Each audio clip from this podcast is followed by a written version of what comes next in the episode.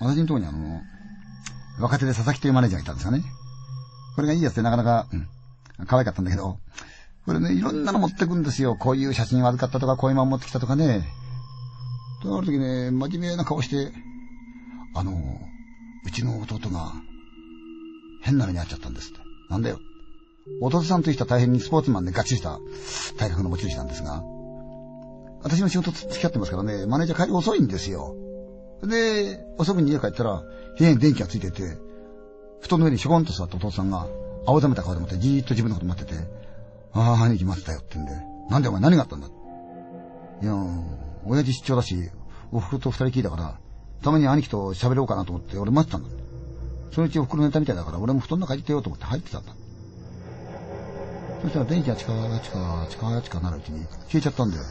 動こうと思ったら体が動かない。ああ、これが金縛りか。おふくろ呼ぼうと思っても声が出ない。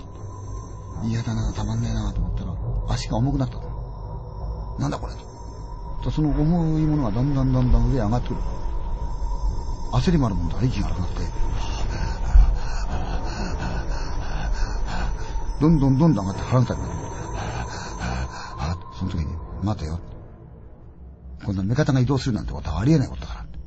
呼吸を変えてみようと思った。苦しい中で弟さんが、ゆっくりと、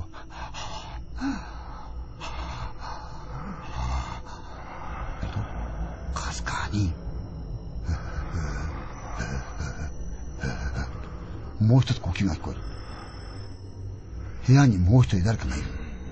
いや、たまねえなぁと、ぐんぐんぐんぐん来て、胸が苦しくなってきた。うー、胸苦しいとって、はぁ、はぁ、はぁ、はぁ、やってるうちに首をぐーっと誰かが締めてくる。息がだんだんできなくて、気が遠くなってくる。うー、苦しいのだ、と、と、頭のかすか上の方で、低い小さな声で、殺してやる。殺してやる。殺してやる。っていうもんだから、お父さんが驚いて、うーっ立ち上がっちゃった。その時兄貴が、空中で油に行った男の顔を掴んじゃったんで、